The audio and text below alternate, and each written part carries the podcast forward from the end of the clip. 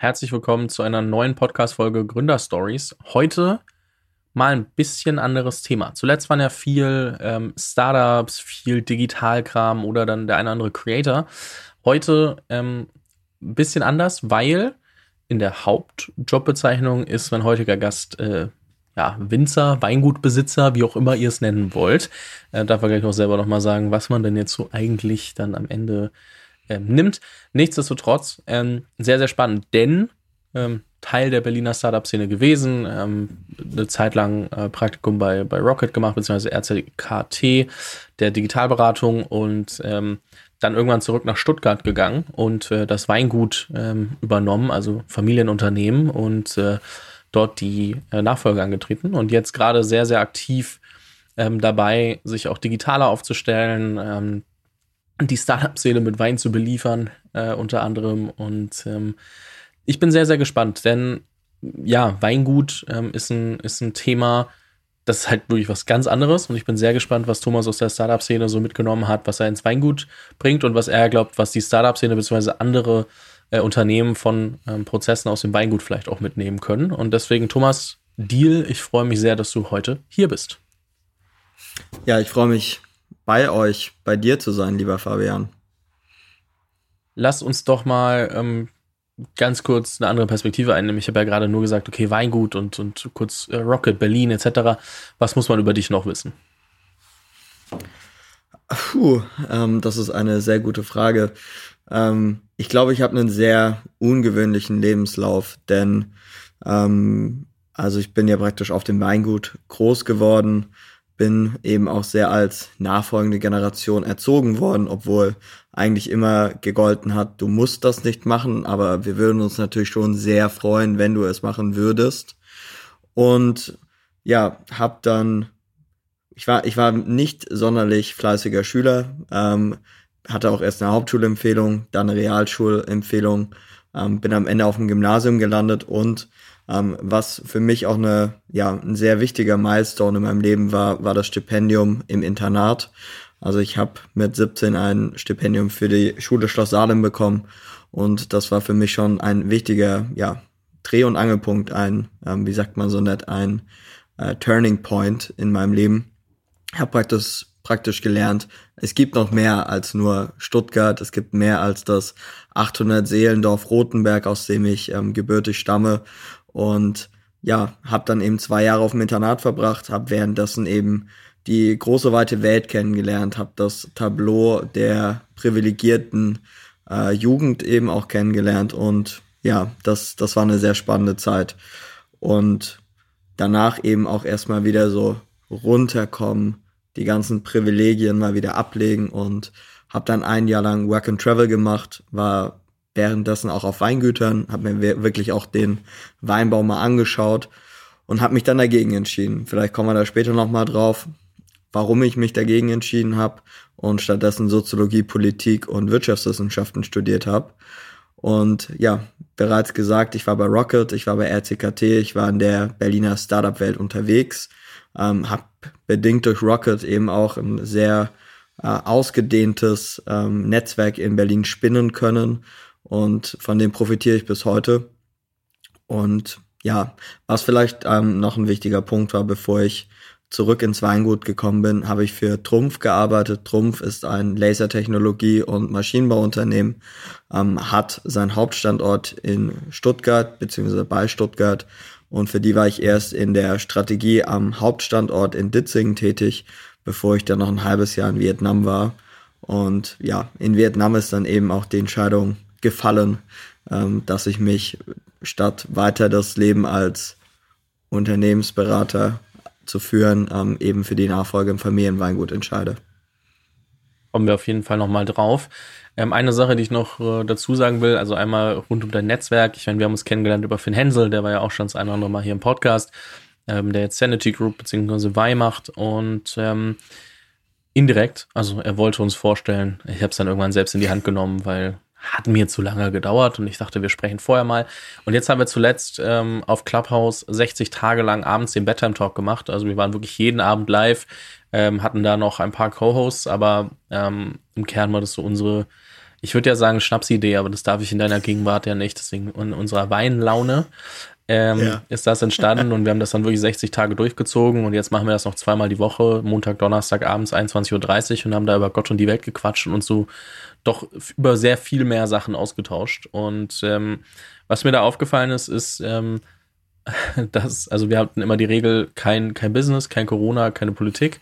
Und Wein ist wirklich immer gut weggekommen. Ne? Also Wein ist mehr immer in den Lifestyle gerutscht, egal was du gerade gemacht hast. Du konntest es immer als Lifestyle verkaufen und viel weniger als Business. Das fand ich sehr, sehr faszinierend. Ähm, das äh, muss ich schon sagen. Und gleichzeitig haben wir auch über ein paar Sachen gesprochen, ähm, weil Wein lebt natürlich von äh, Weingut und Weinbergen und dann Ernte und ähm, ist irgendwo limitiert, weil du hast halt nur eine gewisse Fläche. Also es gibt ja so ein paar Faktoren, die ja ähm, Weingut in der Skalierbarkeit, wie sie Startups gerne hätten, ähm, unterscheidet. Und ähm, da gibt es, glaube ich, ein paar Punkte, auf die wir noch, äh, noch eingehen können. Ähm, aber ja, falls ihr im Bedtime Talk noch nicht reingehört habt, Montag, Donnerstag 21.30 ne? Kurzer Werbeblock. Ähm, auch wenn Thomas meinte, wir machen heute keinen am Anfang. Ich mache einen. So. Und äh, kleiner Scherz. Ähm, lass uns doch mal kurz ähm, da reingehen ähm, in den Punkt so von wegen, okay, Studium statt ähm, schon recht früh ins Weingut oder das Weingut, ich weiß nicht, ob damals schon übernehmen oder da zumindest mehr drin machen äh, die Option war. Ähm, warum, warum Studium? Also man muss dazu sagen, ähm, ich, ich war zu dem Zeitpunkt in Neuseeland auf einem Weingut und ähm, in, in Blenheim, beziehungsweise die Weinanbauregion des Marlborough, auf einem Weingut von einem Schweizer, Hans Herzog, und ähm, habe da wirklich angepackt. Also wirklich ähm, viel, viele ähm, meiner Kolleginnen und Kollegen, die glauben das ja auch immer nicht, dass ich auch arbeiten kann. Die, die denken, ich bin so ein richtiger Promi-Influencer-Winzer und ähm, sitze eigentlich den ganzen Tag nur da und mache nette Instagram-Stories.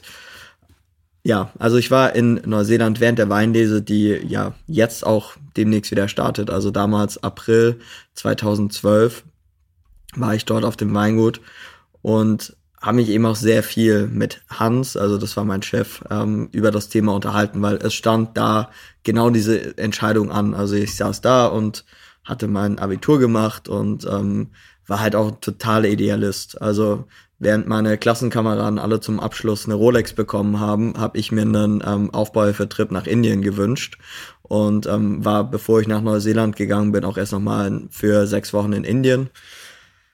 Ja, auf jeden Fall saß ich dann da mit Hans auch sehr viel bei gutem Wein und gutem Essen und habe mich darüber unterhalten und es ich, ich hatte halt diese klassischen äh, Business Schools auch zur Auswahl. Das war ähm, die, die WHU, die Apps, ähm, gerade die, die Uni Mannheim, all, all solche Dinge. Meine Eltern hatten damals so die fixe Idee, dass ich nach St. Gallen gehen soll. Auf jeden Fall.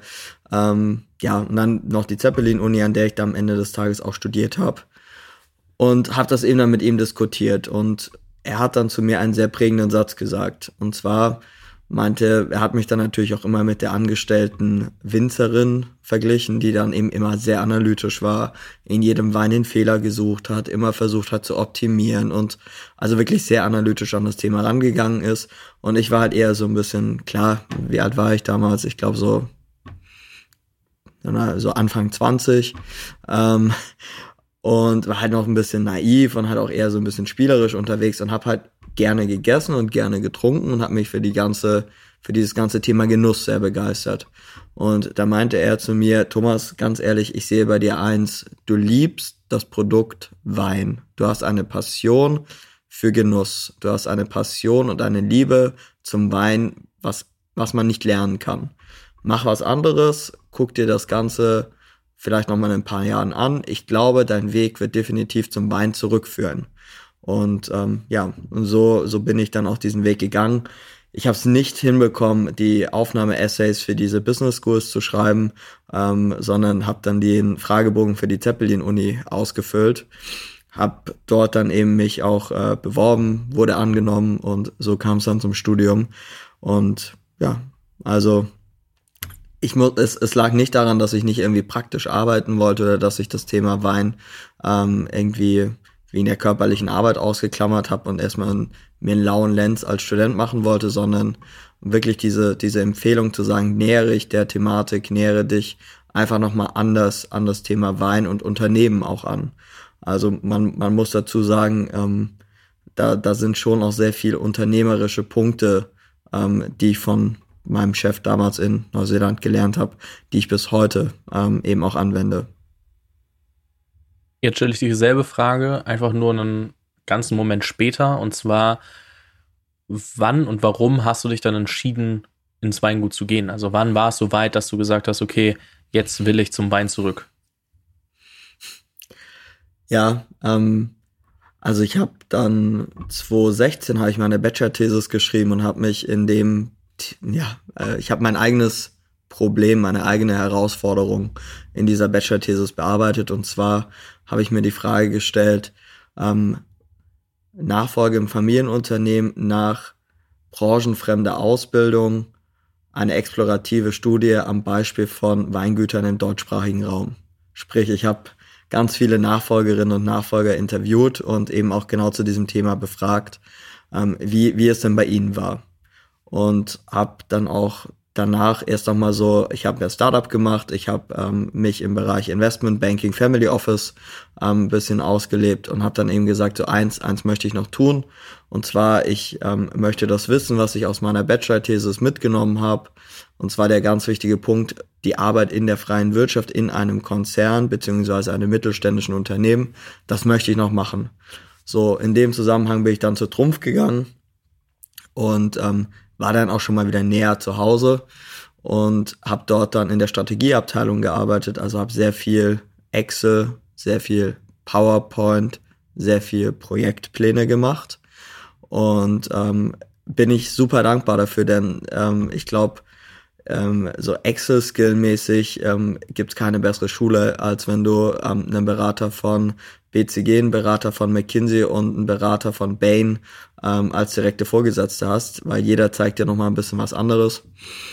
Und genau, und dann wurde ich praktisch von einem der Gruppenleiter gefragt, so, Thomas, ich werde als ähm, General Manager nach Vietnam versetzt, hättest du Bock, mit mir den Standort aufzubauen? Und ich habe dann so getan, als ob ich eine Woche lang überlegen würde, habe mich dann aber sehr schnell dafür entschieden, dieses Angebot anzunehmen. Und ähm, ja, mein, meine Eltern haben äh, mir, als ich dann übrigens zurückkam, haben sie mir meinen Reisepass weggenommen, weil, weil sie gemeint haben, so jetzt, äh, jetzt bleibst du aber auch da. Aber genau, ich habe meinen Reisepass genommen, bin nach, nach Vietnam geflogen, habe dort dann ein halbes Jahr diesen Standort mit aufgebaut, habe aber währenddessen und ähm, man, man, man denkt sich auch so, hey, cool, man ist irgendwie in, in Südostasien, man kann viel reisen und man, man kann ganz viel erleben. Ähm, ich habe dort gemerkt, ich bin ich habe sau viel gearbeitet. Ich saß den ganzen Tag in einem, in einem Büro bei Neonlicht. Ähm, ich hatte super fancy sämtliche Tools, die ich haben wollte. Also ich hatte einen riesen Monitor, ich hatte meinen Laptop, ich hatte ähm, Efficient Elements für PowerPoint und ähm, alles super geil. Also der feuchte Traum jedes Beraters. Und ähm, ja, aber ich habe so gemerkt, okay, ich, wofür arbeite ich hier gerade? Ich arbeite Slides und ich versuche irgendwie die Zukunft äh, zu prognostizieren und also und so wirklich mein Name steht da auch nirgends. Da steht, wenn dann überhaupt Projektteam irgendwie drauf und wenn ich dann mal reise, dann, dann fliege ich mit meinem Chef. Ähm, wir arbeiten im Taxi, wir arbeiten im Flugzeug, wir arbeiten im Hotel, dann arbeiten wir dort im Büro und ähm, das Ganze wieder rückwärts. Also habe ich halt auch gemerkt, ja, okay, wa warum? Also, warum mache ich das? Für wen mache ich das? Mache ich das für mich? Nein, ich mache das für ein Unternehmen. Und ich mache das für eine Unternehmerfamilie, aber das ist eine andere Unternehmerfamilie. Und ähm, das war der eine entscheidende Punkt. Und der andere war, ähm, ich habe mittags immer Suppe gegessen. Also in Vietnam, ähm, vielleicht kennst du das, äh, die vietnamesische Nudelsuppe, die Pho Bo. Ähm, und die habe ich gefühlt morgens, mittags, abends gegessen. Aber mittags war das immer so der Moment, wo ich rausgegangen bin, draußen auf der Straße saß, meine Nudelsuppe ge ge ge gefuttert habe. Und ich habe den Menschen zugeguckt. Und die waren alle so, so, so fleißig und ähm, haben irgendwie, die waren so richtig unternehmerisch aktiv und haben, ähm, und wenn es nur so eine ganz kleine Existenz war, eine, eine Frau, die irgendwie an der Ecke ähm, dann gebratene Nudeln ver verkauft hat. Aber die, da hast du richtig gemerkt, so, hey, die machen was. Die sind unternehmerisch tätig. Und dann habe ich gesagt, so, hey, ich, ich will auch wieder unternehmerisch tätig sein. Und klar, ähm, ich habe das große Privileg und ich sehe es auch wirklich als große Chance und ich bin da auch extrem demütig inzwischen, ähm, dass ich zu Hause ein eigenes Familienunternehmen habe, ein Familienweingut habe. Ähm, ich glaube, das ist auch, ähm, das war der Punkt in meiner Bachelor-Thesis, deswegen habe ich das vorhin angeführt. Wenn du einmal raus warst und je weiter du dich mal vom Unternehmen entfernt hast, nicht nur branchenmäßig, sondern auch lokal, desto mehr merkst du, wie sehr du zu diesem Unternehmen dich hingezogen fühlst und eben auch zu der Tätigkeit des Unternehmens. Und ähm, ja, das war jetzt eine sehr, sehr lange, ein sehr langer Bogen. Ähm, aber genau das war der Grund, weshalb ich mich für die Nachfolge im Familienweingut entschieden habe. Sehr interessant. Ähm, ich habe eine Frage im Kopf, die ein bisschen, bisschen äh, frech formuliert sein könnte, aber das gehört ja manchmal dazu. Und zwar, du, du hast ja jahrelang miterlebt, wie ähm, dein Vater bzw. deine Eltern das, das Weingut geführt haben. Du warst dann in der Startup-Szene, du warst dann in der strategischen Beratung, hast dir selbst deine Gedanken gemacht, was würde ich anders machen? Wie war das, als du dann wieder zurückgekommen bist? War das so, dass du, dass ihr euch Schritt für Schritt verändert habt? Also im, im Sinne von ähm, auch, dass du nur Schritt für Schritt neue Ideen reingebracht hast? Oder warst du, hey Papa, hey Mama, ich will alles anders machen, so müssen wir jetzt losrennen? Ähm, weil ich kann mir das, also wenn ich, ich stelle es mir so ein bisschen selbst vor, ne? wenn ich jetzt irgendwie da reinkomme und ich sehe, wie es gelaufen ist, sehe dann irgendwie in die andere Welt und man glaubt ja dann recht schnell, dass man irgendwie alles weiß und ich äh, schließe jetzt nicht unbedingt von mir auf dich, aber ich äh, überlege nur, wie ich das machen würde. Also ich würde wahrscheinlich nach Hause kommen und sagen, hey, wir müssen das aber so und so machen, so geht es gar nicht mehr. Heutzutage ist es nicht mehr, nicht mehr ähm, Stand der Dinge. Ähm, wie war das in dem Moment, wo du dann quasi dort ein bisschen, also die Leitung übernommen hast? Beziehungsweise, wie ist auch die aktuelle Situation? Bist du ähm, Hauptgeschäftsführer? Bist du, ähm, äh, gehört das immer noch den Eltern? Wie, wie, wie regelt man das? Also vielleicht das zuerst und dann, ähm, wie kommt man da rein? Also nur, dass sich jeder auch was drunter vorstellen kann. Ja, ähm, also man, man muss auch sagen, die Entscheidung, die ich dann getroffen habe, zurückzukehren, die kam auch genau zum richtigen Punkt. Das Weingut, dem ging es nicht schlecht, aber es ging ihm auch nicht wirklich gut. Also bevor ich dann auch die Nachfolge angetreten habe, hatte ich ein Coaching, ähm, wo es darum ging, okay Thomas, ähm, was sind die Konsequenzen von dieser Nachfolge für dich persönlich? Ähm, wie möchtest du das Ganze angehen in einem Jahr, in drei Jahren, in zehn Jahren? Ähm, ja, und da haben wir uns in dem Zusammenhang natürlich auch sämtliche Finanzen angeguckt, sämtliche Verträge angeguckt. Und in dem Zusammenhang, ich bin, ich bin eigentlich genau mit diesem, äh, mit dieser Motivation nach Hause gekommen. So, jetzt komme ich und jetzt machen wir alles anders und zwar von heute auf morgen. Und ähm, ja, also es gab dann auch so, so netten Zeitungsartikel, Thomas Diel, Hans Dampf in allen Gassen. Und da muss ich auch gestehen, ja, ich bin, ich war zu schnell. Also ich bin einfach zu schnell losgerannt, wollte zu schnell zu viel verändern.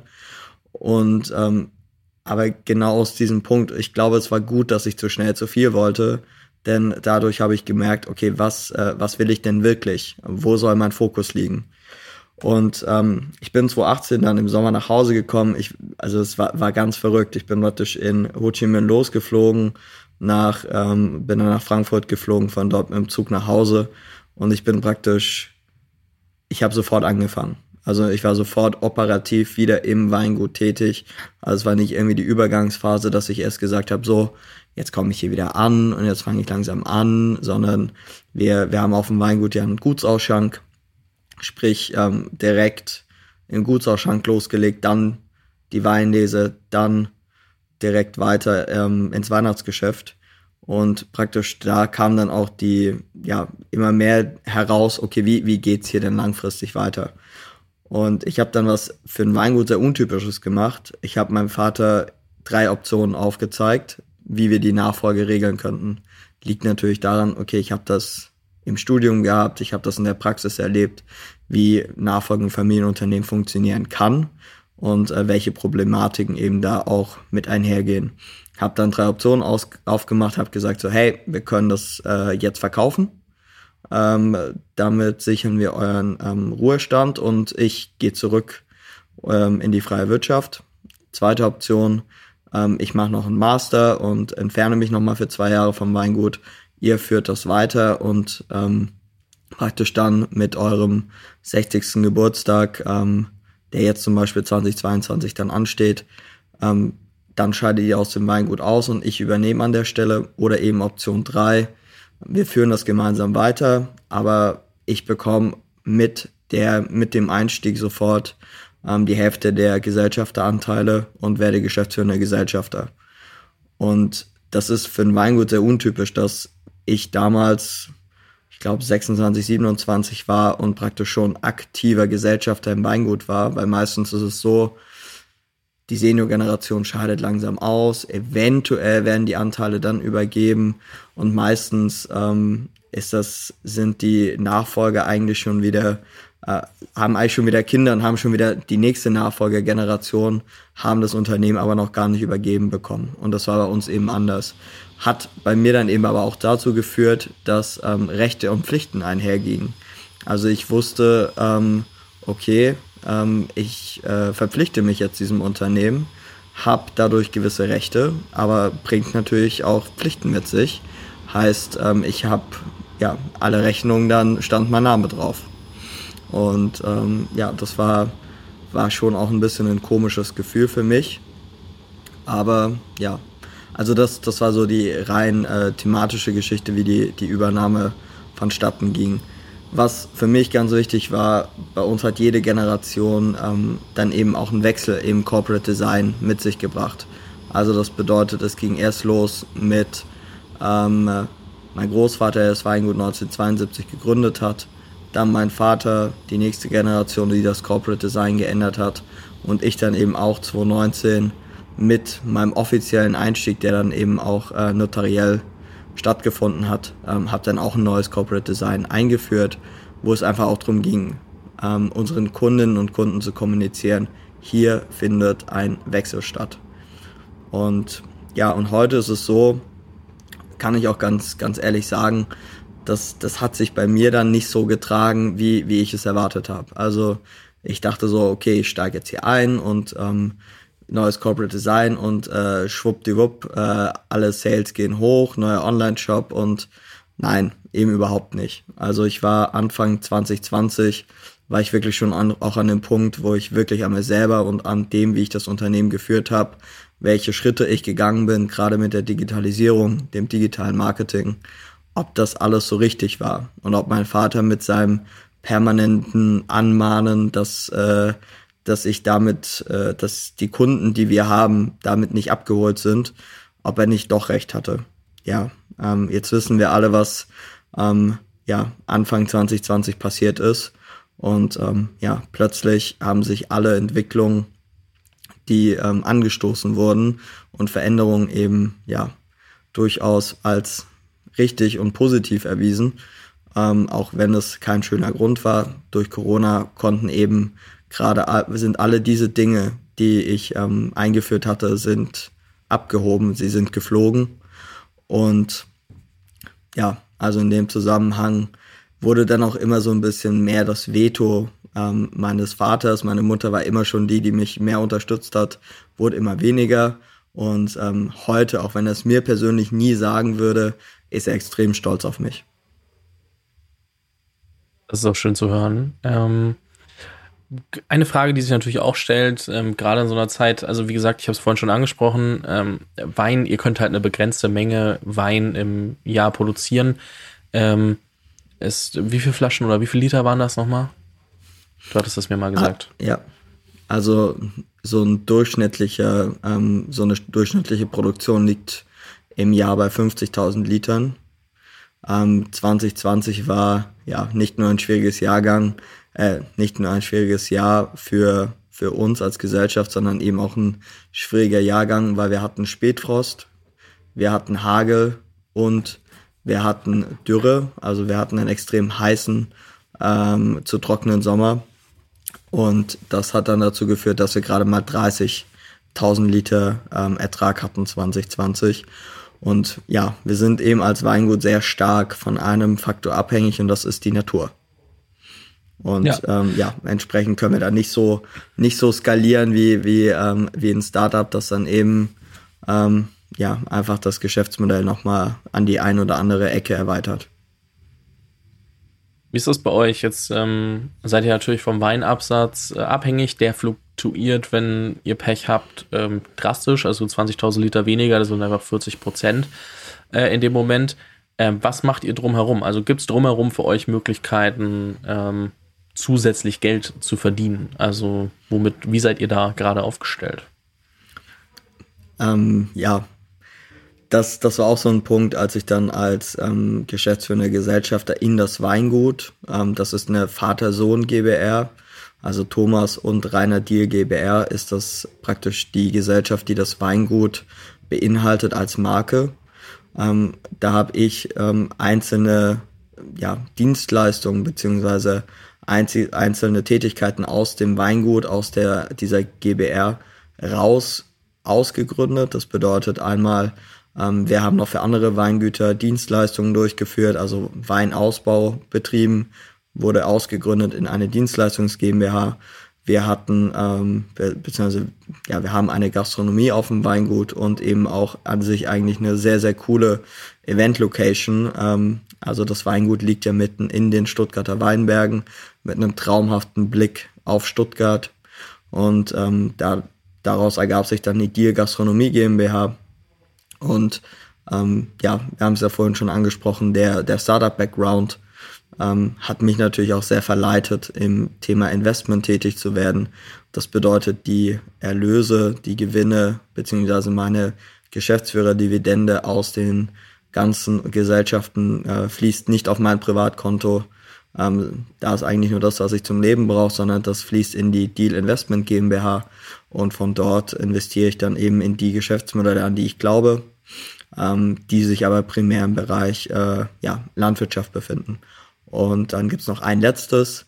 Ähm, natürlich möchte ich auch das, was ich erlebt habe und das, was ich ähm, ja, gelernt habe, ähm, weitergeben und bin in dem Zusammenhang als freier Unternehmensberater noch bei einem Family Office in Zürich tätig und das wird dann über die Thomas Deal UG abgewickelt.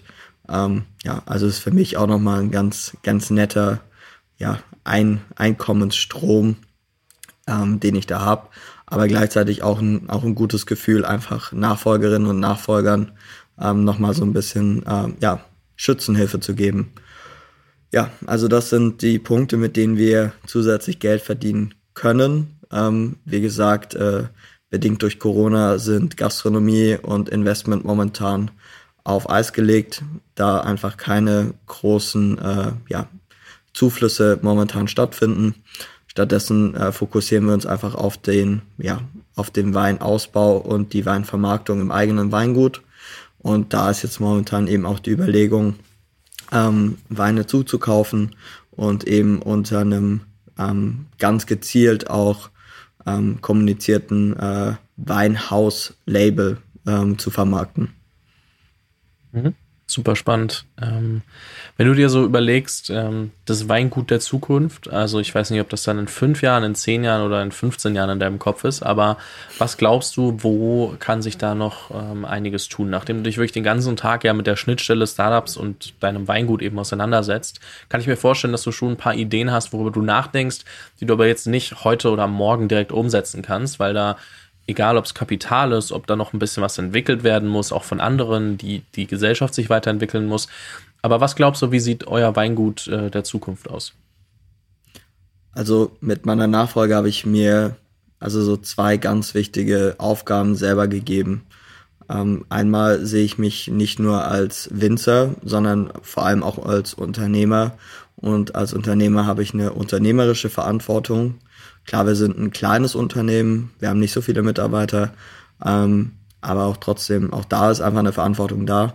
Das andere ist eine gesellschaftliche Verantwortung, gerade da im Bereich, ähm, ja, wie, wie kommuniziere ich denn das ganze Thema Wein? Wie gehe ich auch mit dem Thema Alkoholismus um? Wie kommuniziere ich mit meinen Kunden? Und der zweite Punkt, ähm, und man sieht jetzt hier gerade, ich sitze vor einem Bild von einem Porsche, ähm, Stuttgart ist ja auch sehr bekannt für seine, ähm, ja, für Maschinenbau, für seine Autos. Und ähm, Stuttgart hat aber auch einen sehr, sehr schlechten Ruf. Gerade wenn man, wenn man als Schwabe in Berlin unterwegs ist und ähm, bei mir hört man das jetzt ja nicht so wirklich, dass ich aus Stuttgart komme oder aus dem Schwabenland komme. Aber es gibt sehr viele Vorurteile.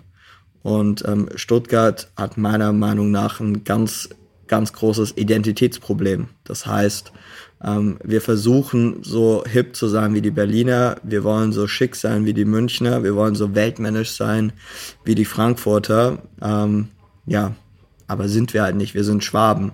Und ähm, dieses Auto hinter mir ja, soll auch einfach nochmal ausdrücken, wir sind aber Macher, wir sind Tüftler, wir sind Erfinder. Und ähm, das führt mich zu dem Weingut der Zukunft. Ich möchte auf unserem Weingut nicht nur einen Ort schaffen, an dem Genuss ein Zuhause hat, sondern eben auch Unternehmertum ein Zuhause hat. Das bedeutet, ähm, ich möchte ähm, ja, jungen Unternehmerinnen und Unternehmern die Möglichkeit geben, bei uns auf dem Weingut zu arbeiten, dort die Kreativität ähm, ja auch ausleben zu können in einem Art Coworking Space direkt in den Weinbergen. Und warum ich das möchte, mir persönlich, ich bin, ich finde, das ist ein massives, riesiges Privileg, wenn ich morgens aufstehe und ich stehe im Grün. Ich habe praktisch, ich nehme, ich nehme meine Tasse Kaffee, gehe raus, schaue in die Weinberge und denke mir, wie dankbar darf ich dafür sein, praktisch diese, diese Weite ähm, hier erfahren zu dürfen. Und ähm, wir kommunizieren das auch immer so ein bisschen mit, nur wer einen Horizont hat, kann auch über ihn hinausschauen. Also praktisch, ähm, wenn man bei uns auf dem Weingut steht, guckt man auf die Stuttgarter Skyline, also auf den Talkessel. Und ähm, das, der hat natürlich seine, seine Hügel und seine Berge und an diesem Horizont geht dann die Sonne unter. Und ähm, außerdem kann man aber auch über diesen Horizont hinaus sehen und eben auch über ihn hinaus denken. Und ähm, zudem soll eigentlich das Weingut als Ort werden. Das ist der eine Punkt. Und der andere Punkt, ähm, darüber haben wir auch schon einige Mal gesprochen, ich möchte das digitalste Weingut Deutschlands werden. Beziehungsweise ich möchte Lieferant für die deutsche Startup- und Digitalkommunikationsszene und natürlich auch alle anderen werden. Warum möchte ich das? Ähm, ich finde das Mindset, das gerade junge Gründerinnen und Gründer haben, das eben auch ähm, was Kreative haben, was Künstler haben, das, das ist oft sehr positiv, beziehungsweise meist eigentlich immer positiv. Sie, sie, sie drücken sich auf ihre Art aus und ähm, möchten etwas bewirken. Und so, so geht's mir eben auch. Deswegen ist das meine Zielgruppe, weil eben auch ich mit, mit dem Weingut einfach was bewirken will. Zwar im Kleinen, ähm, und wenn es nur ein gutes Glas Wein ist, das ihr trinkt, aber dieses Glas Wein ähm, ermöglicht vielleicht ein gutes Gespräch mit, mit jemandem gegenüber. Das Glas Wein ist vielleicht ähm, ein Begleiter bei einem guten Buch, einem guten Abendessen, einem guten Film. Und ähm, darum geht's mir einfach da, die Leute ähm, mit abzuholen. Und ja, und für mich ist natürlich auch das Thema Wein, ich hätte nie gedacht, wie viele Anknüpfungspunkte in anderen Bereichen da sich auch nochmal bieten. Also wir haben sehr viele virtuelle Weinproben jetzt gemacht. Ich habe dadurch auch sehr viele spannende Leute kennengelernt. Im Clubhaus habe ich sehr viele spannende Leute kennengelernt.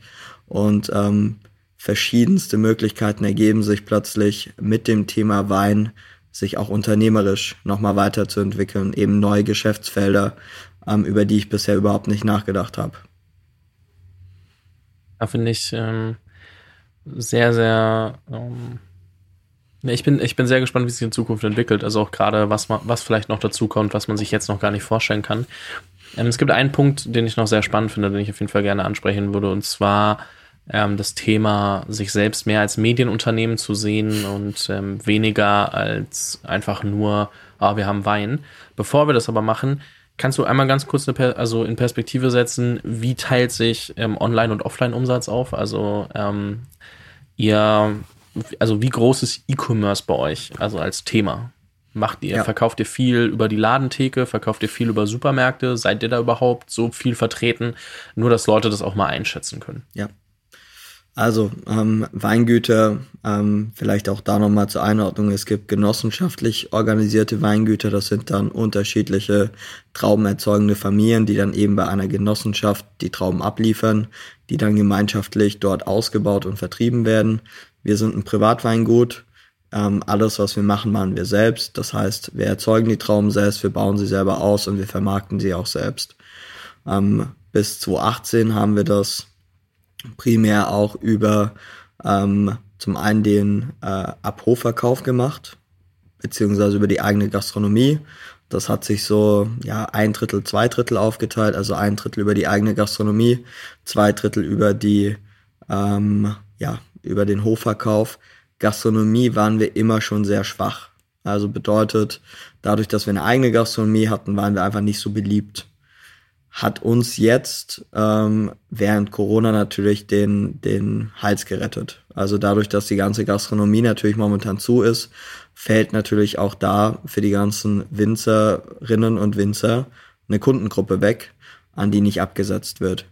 Ähm, für das Thema Handel, das äh, kam dann jetzt auch so in den letzten Monaten mit dazu, ähm, ist bei uns momentan so circa, ja, ich würde sagen 20 Prozent, was bei uns ähm, über den Handel abgesetzt wird.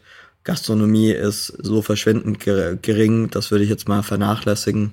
Ähm, und wir sind derzeit, also jetzt wirklich ähm, heute bei ja 70 Prozent online und nur noch 10 Prozent ähm, über die Ladentheke beziehungsweise über den ähm, Abhofverkauf. Und ähm, ja, also ich habe auch dieses Wochenende noch die, die schöne Aufgabe, dass wir jetzt unseren Online-Shop ähm, von unserer Squarespace-Website in Shopify umziehen. Ähm, es war auch, es war auch ein Thema, wo ich mich lang äh, ein bisschen gesträubt habe.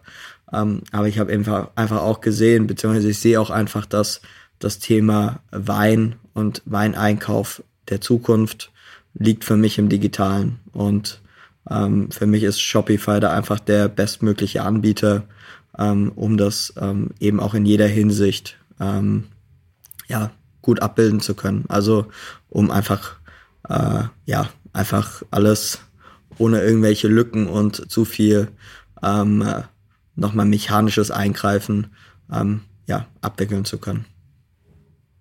Nachdem du ja gerade auch gesagt hast, dass ihr, sagen wir mal, viel direkt vertreibt, also die Leute müssen euch kennen oder auf euch aufmerksam werden, ähm, ist es natürlich auf der einen Seite verständlich, warum du so viel auf Clubhouse unterwegs warst, weil du ähm, damit natürlich immer wieder präsent bist und warum ihr so viel auf Instagram macht und ähm, allgemein sehr viele Bemühungen macht und gleichzeitig gibt es natürlich auch super viele, sagen wir mal, ähm, Leute, die sich online schon seit Jahren positionieren und sagen, hey, ähm, zum Beispiel Gary Vaynerchuk sagt seit fünf, sechs, sieben Jahren, ähm, jede Marke muss ein Medienunternehmen werden. Das schwappt jetzt so langsam nach Deutschland. Es gibt die ersten deutschen Advokaten dafür. Ähm, nichtsdestotrotz ist ja das eine, das mal zu hören, das andere, das umzusetzen. Und ähm, ich glaube, was du schon angesprochen hast, ist, okay, ihr habt eure Produktion, ihr wisst ja, wie der Hase läuft. Und dann ähm, kommt dazu, dass jetzt immer mehr über ähm, Online-Shops kommt. Das heißt, man, man äh, optimiert immer weiter Online-Shops. Aber was macht ihr gerade? Welche, welche Kanäle funktionieren besonders gut für euch, um ähm, Menschen auf euch aufmerksam zu machen? Also wo entsteht überall Erstkontakt, dass ähm, der jetzt über Word of Mouth und Mund-zu-Mund-Propaganda eben hinausgeht? Also wir, wir haben während der Corona-Zeit einen PR-Stunt gemacht. Und zwar haben wir auf, ähm, also ich habe mich so ein bisschen drüber aufgeregt, und ähm, wenn ich mich über irgendwas aufrege, dann suche ich mir immer jemanden, bei dem ich mich äh, auslassen kann und mit dem ich reflektieren kann. So, also habe ich mich bei Axel Wall-Rabenstein äh, über die Situation ausgelassen, dass ähm, die Leute alle Nudeln, Hefe und Mehl hamstern und Klopapier natürlich ähm, und die Franzosen alle Wein und Schokolade. Und da meinte er so, hey, mach doch einen, äh, mach doch einen Hamster auf deinen Wein und schreib ähm, wir haben es dann Wein statt Klopapier. An sich simple Idee. Wir haben es gemacht, wir haben es innerhalb von 48 Stunden umgesetzt. Das Ganze ähm, wurde dann, e wir haben so ein bisschen dann angefangen, über Multiplikatoren zu spielen, haben es an zwei, drei Influencer geschickt, aber jetzt nicht wirklich großartig da angefangen, äh, äh, Werbebudget zu investieren. Ähm, ja, aber das äh, ging dann halt wirklich so los, dass es am Ende auch von der DPA aufgegriffen wurde. Die DPA hat dann dafür gesorgt, es wurde bundesweit in den Zeitungen veröffentlicht, im Print. Und dann plötzlich äh, der ganz große Run auf unsere, auf unseren Online-Shop. Das hat uns natürlich sehr viele neue Kunden ermöglicht, die wir dann eben auch wieder regelmäßig über unseren Newsletter abholen. Also wir schicken eigentlich ein bis zweimal die Woche einen kuratierten Newsletter mit Updates zu neuen Angeboten raus. Ähm, dann ähm, machen wir noch eine Kundenpflege, wo wir einfach auch ganz klar gucken, okay, wie viel kauft der Kunde bei uns ein, was kauft er bei uns ein, das wickeln wir über ähm, Salesforce ab. Also ich glaube, wir sind auch eins der wenigen Weingüter, das äh, Salesforce fürs ähm, äh, Customer Relationship Management nutzt. Ähm, also einfach, wir, wir versuchen da schon auch die digitalen Mittel, die wir haben, zu nutzen, um unsere Kunden ähm, möglichst gut zu kennen und eben da auch ähm, dadurch abzuleiten, was, was produzieren wir denn überhaupt? Also was kommt beim Kunden wann gut an? So. Und mein persönliches Lieblingstool in dem Zusammenhang ist auch Instagram. Wir sind jetzt nicht das Weingut, das irgendwie die 30.000 Follower hat. Also ich glaube, wir sind gerade so, wir kratzen an den 2.000 momentan. Ähm, aber nichtsdestotrotz, äh, es geht ja nicht nur um die Followerzahl, sondern es geht ja auch ganz oft einfach über, um die Qualität der Follower. Und ähm, was wir, ähm, also das mit der Media Company, das habe ich schon 2015 bei Rocket gehört. Ähm, da meinte mein Chef Nils schon, äh, ja, äh, wir, am Ende des Tages müssen wir alle Geschichten erzählen. Und ähm, was wir dann eben auch gemacht haben, wir haben gesagt, wir wollen authentische Geschichten erzählen und wir wollen Community Building betreiben. Ähm, also es bedeutet, wir wollen mit unseren Kunden wirklich interagieren. Und das muss, es muss nicht die große Crowd sein. Das können auch mal nur 10, 15, 25 sein. Aber wenn das eine gute Crowd ist, ähm, kann sich auch daraus was entwickeln. Und in dem Zusammenhang haben wir auch sehr viele virtuelle Weinproben gemacht. Das Ganze hat dann eben auch dazu geführt, dass sehr viele Firmen Weinproben wieder gebucht haben. Und ähm, ja, also ich glaube, für uns ist momentan einfach dadurch, dass wir so, ich würde mich selber nicht mehr als Digital Native bezeichnen, weil da gerade so viel irgendwie im, im Werden und im Entstehen ist, dass ich den Überblick verloren habe. Aber wir sind ein sehr digital affines Weingut, das eben auch sehr viele digitale Tools nutzt, um weiterhin Community Building zu betreiben und mit unseren Kunden in Kontakt zu bleiben. Ähm, und ich glaube, das ist der Punkt, äh, worüber was bei uns einfach ähm, am besten funktioniert. Ein, ein, guter Mix aus ja primär digitalen Medien. Und äh, vielleicht noch ein lustiger Insight. Ähm, Twitter ist äh, ähm, praktisch der zweitwichtigste ähm, Absatzkanal für uns. Also Facebook ähm, kann man eigentlich komplett vernachlässigen, ähm, wenn man keine Werbung schaltet. Und ähm, Twitter ist für uns ein sehr, sehr äh, wichtiger, ja, zweiter nach Instagram-Kanal, äh, über den wir kommunizieren. Absurd, weil ich habe Twitter wirklich nie verstanden. Also ich habe jetzt nur wegen äh, Clubhouse angefangen, mehr auf Twitter zu machen und immer mal wieder was zu posten so. Aber ich glaube, das einzige Mal, wo ein Tweet ein bisschen Reichweite bekommen war, hat, war mein Kai Diekmann-Interview, weil er halt 100 irgendwas 1000 Follower auf ähm, Twitter hat und das dann retweetet hat. Aber ich habe Twitter bis heute nicht verstanden. Ja, also wir, wir haben ja im Weingut, ähm, also praktisch mit meiner Nachfolge habe ich einen Beirat implementiert. Also es bedeutet, ich habe ähm, verschiedene Leute aus verschiedenen Bereichen, die mich da auch immer so ein bisschen ähm, beraten und mir auch in vielen Bereichen dann Schützenhilfe geben. Und ähm, einer davon ist, wie gesagt, Axel Rabenstein, der ist eben sehr gut vernetzt im politischen Berlin.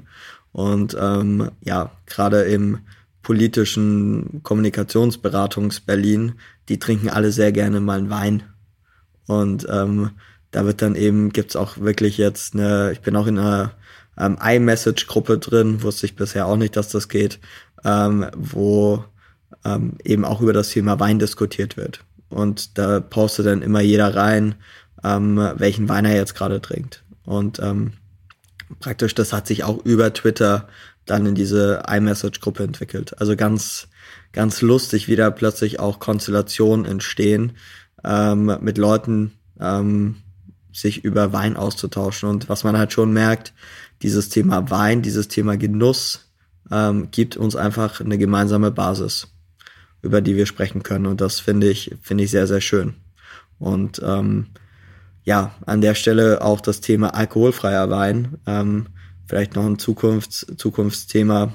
Ähm, wenn ich drüber nachdenke, was, was unser Weingut in den nächsten Jahren einfach anstoßen wird. Das nimmt für mich, ich beschäftige mich seit zwei Jahren damit, bin mit den beiden Gründern von Kolonne Null aus Berlin sehr gut befreundet und tausche mich da auch schon länger drüber aus. Aber auch das, ähm, dass man eben auch sagt, okay, wir möchten beim Thema Wein Leute, die keinen Wein trinken oder die keinen Alkohol trinken, nicht ausgrenzen und eben auch da die Community einfach nochmal zu ergänzen und zu erweitern. Also deswegen ähm, finde ich da auch nochmal das Thema alkoholfreier Wein beziehungsweise entalkoholisierter Wein ähm, sehr, sehr wichtig. Wie unterscheidet sich die Herstellung von alkoholfreiem und äh, alkoholischem Wein? Also der alkoholische Wein ähm, wird ganz normal vergoren, so wie der entalkoholisierte Wein auch. Aber der, ähm, ja, wie der Name schon sagt, der Wein wird ähm, bei Kolonne Null eben über eine ähm, ein Osmoseverfahren, also da wird praktisch der vergorene Wein, der fertige Wein, ähm, wird eben durch Membranen ähm, gepresst, davor wird er erwärmt und dann wird eben dadurch der Alkohol ähm, ja extrahiert. Und ähm, ja, also es, es ist ein sehr umstrittenes Verfahren noch, da, da dadurch eben auch sehr viel ähm, Geschmacksstoffe dem Wein genommen werden. Aber ähm, ja, ich sag mal so, ähm, wenn, wenn, wenn wir alle angefangen hätten und gesagt hätten, jetzt äh, ähm, wir glauben nicht an das Auto, dann würden wir heute alle noch mit der Pferdekutsche rumfahren. Auf jeden Fall. Ab wann ähm, ihr habt ja jetzt, glaube ich, bekannt gegeben, dass ihr eben mehr mit Kolonne Null macht. Ab wann, ähm, glaubst du, kann man die erste Flasche bei euch im Online-Store finden? Wir sind bereits Wiederverkäufer für Kolonne Null. Ah, okay. Ähm, Gut. Genau, also wir verkaufen bereits für Kolonne Null. Das ist dann nicht unsere eigene Produktion. Ähm, wir haben uns jetzt auch dafür entschieden, erstmal nicht unsere eigen, eigenen Weine für Kolonne Null zur Entalkoholisierung zur Verfügung zu stellen, da eben äh, die Nachfrage für unseren alkoholischen für unseren alkoholischen Wein derzeit so groß ist, dass wir da eben auch ähm, erstmal die, ja, die alkoholischen Weine ebenso ausbauen und verkaufen. Also ist natürlich ein absolutes äh, Luxusproblem. Also ist jetzt auch das erste Mal, dass ich äh, Vorbestellungen habe. Also ich saß da wie so ein kleiner Junge und habe äh, hab mir auf so so Notiz Notizzettel aufgeschrieben, Kunde XY so und so viel Flaschen von dem und dem Wein, der noch nicht mal abgefüllt ist. Und ähm, also die, die großen Weingüter, für die ist das ja total normal. Aber ich, also ist glaube ich auch einfach so ein Charakterzug. Ähm, ich, ich kann mich über solche Dinge einfach noch extrem freuen. Also dieses, dieses Thema Bescheidenheit und äh, ja, immer noch diese kindliche Begeisterungsfähigkeit, ähm, die möchte ich auch auf keinen Fall in dem Kontext verlieren. Mhm. Ist das, ähm, wenn du sagst, okay, wir haben sowas wie Kolonne 0 mit reingenommen und wir sind Wiederverkäufer, ist es für euch eine Option, langfristig, ähm, sagen wir mal, euer Sortiment ein bisschen zu erweitern, indem ihr andere Weingüter mitlistet und so durch Cross-Sells quasi, ob jetzt ähm, durchschnittlichen Warenkorb oder dann auch wirklich den Umsatz pro Kunde oder auch den, am Ende dann den, die Marge pro Kunde zu erhöhen? Oder ist, ist es unrealistisch, weil es keinen Sinn macht? Ist durchaus eine Option. Ähm, was mir in dem Zusammenhang einfach nur ganz wichtig ist, weil es da eben auch das eine oder andere schwarze Schaf in der Branche gibt, dass man das einfach ganz klar kommuniziert, dass das nicht die eigene Produktion ist. Also es gibt durchaus Weingüter, die ähm, kleben dann praktisch ihr Label vorne drauf und dann denkt man, ah, okay, das ist voll super, ähm, von dem habe ich ja schon den Wein getrunken, das, das muss ja dann auch gut sein. Und hinten im Kleingedruckten steht dann, dass es praktisch zugekaufte Ware ist. Und ähm, da muss ich sagen, das finde ich nicht gut. Ähm, wenn man sowas macht, finde ich das an sich eine super Möglichkeit. Vor allem auch, weil der Weinmarkt natürlich gerade auch durch eine Krise geht. Weil ähm, es gibt eben ganz viele Winzerinnen und Winzer, die keinen Online-Shop haben. Also wenn ich mir das so überlege, ähm, wenn wenn ich nicht im Weingut gewesen wäre, meine Eltern hätten nicht mal kurz irgendwie einen Online-Shop aufbauen können. Ähm, also ist auch da eine, eine große Problematik, sich zu vermarkten. Und ähm, warum soll man dann nicht die Reichweite, die man selber dann hat, nutzen, um gerade solche Produkte bei sich mit zu, äh, zu integrieren? Also ist generell ein Punkt. Ähm, und ich finde, das machen auch sehr viele Influencer ja schon. Ähm, natürlich nicht alle, aber einige. Ähm, sie nutzen ihre Reichweite ja auch für was Gutes. Und ähm, ist eigentlich auch mein. Fall. Entschuldigung? Ich habe nur auf jeden Fall gesagt. Ja, genau. Also ähm, ich, ich denke, man muss, wenn, wenn man so eine Reichweite hat, und ähm, bitte hau mir auch auf die Finger, sollte das bei mir jemals anders werden, ähm, sollte man sie wirklich auch benutzen, um nicht nur sich selbst zu vermarkten. Natürlich, die persönliche Marke ist immer ein wichtiger Punkt, ähm, aber man sollte sie auch einfach nutzen, um für Dinge, an die man selber glaubt und eben für Dinge, die vielleicht gerade nicht so die Aufmerksamkeit bekommen, ähm, diese Reichweite auch zu nutzen. Thomas, wo sollen denn die Leute, die sich gerade angesprochen fühlen und sagen, okay, ich will mir jetzt mal angucken, was für Wein die alles haben, wo sollen die gucken? Ja, am besten bei uns auf der Website in unserem Online-Shop ähm, www.weingut-deal.com. Das com ist sehr wichtig. Es gibt nämlich auch das gleiche nochmal mit de. Und ähm, das Deal, da das auch manchmal ein bisschen äh, falsch geschrieben wird, man schreibt es nicht D-E-A-L, ähm, buchstabiere ich das nochmal kurz. Äh, Dora, Ida, Emil, Heinrich, Ludwig. Genau, und ansonsten natürlich auch sehr, sehr gerne ähm, bei uns auf Instagram vorbeischauen. Da haben wir auch die nicht-alkoholischen Produkte, die wir haben. Also ähm, wir haben zum Beispiel auch T-Shirts, wir haben unser eigenes Müsli in Kooperation mit MyMüsli, ähm, arbeiten jetzt auch immer weiter an nicht-alkoholischen Add-ons, also bedeutet aus dem Bereich Feinkost. Ähm, wie zum Beispiel einfach geile Oliven oder geile eingelegte Tomaten. Ähm, auch solche Dinge wollen wir jetzt eben als Add-on-Product bei uns in den Shop reinnehmen. Und ähm, ja, schaut, schaut sehr gerne vorbei. Und wenn ihr Fragen habt, ähm, schreibt mir auch gerne eine E-Mail oder schreibt mir bei Instagram, je nachdem. Ähm, meine E-Mail-Adresse ist Thomas, Thomas mit TH, ähm, at Link ich alles. Perfekt, sehr gut. Äh, Thomas at weingut-tier.com und ähm, ja, also wenn auch super gerne, ähm, wir freuen uns immer über Kooperation. Ähm, also wir, wir haben auch schon Bundle mit Finn Hensel gemacht. Ähm, wir arbeiten gerade ähm, auch sehr stark ähm, mit Künstlern zusammen, ähm, um eben unsere Labels äh, mal mit dem Künstler gestalten. Und ähm, ja. Für alle, die es nicht wissen, ihr könnt euch angucken, ob der Code Clubhouse noch geht. der, funkt, der funktioniert ähm. noch. Der, der funktioniert. Ich habe ich hab mir überlegt, ob ich einen, ähm, ob ich Flauschi Tauschi als ähm, als Code äh, Tauschi Flauschi, ähm, ob ich das als ähm, Promocode bei uns implementiere. Aber ich dachte mir, nee, ähm, das das schreibt keiner. Kriegt keiner hin. Das glaube ich auch. Ähm, wie gesagt, Code äh, Clubhouse probiert's aus. Ähm, das Interview ist ja ein bisschen länger online, deswegen ähm, habe ich gesagt, ausprobieren und kann nicht garantieren.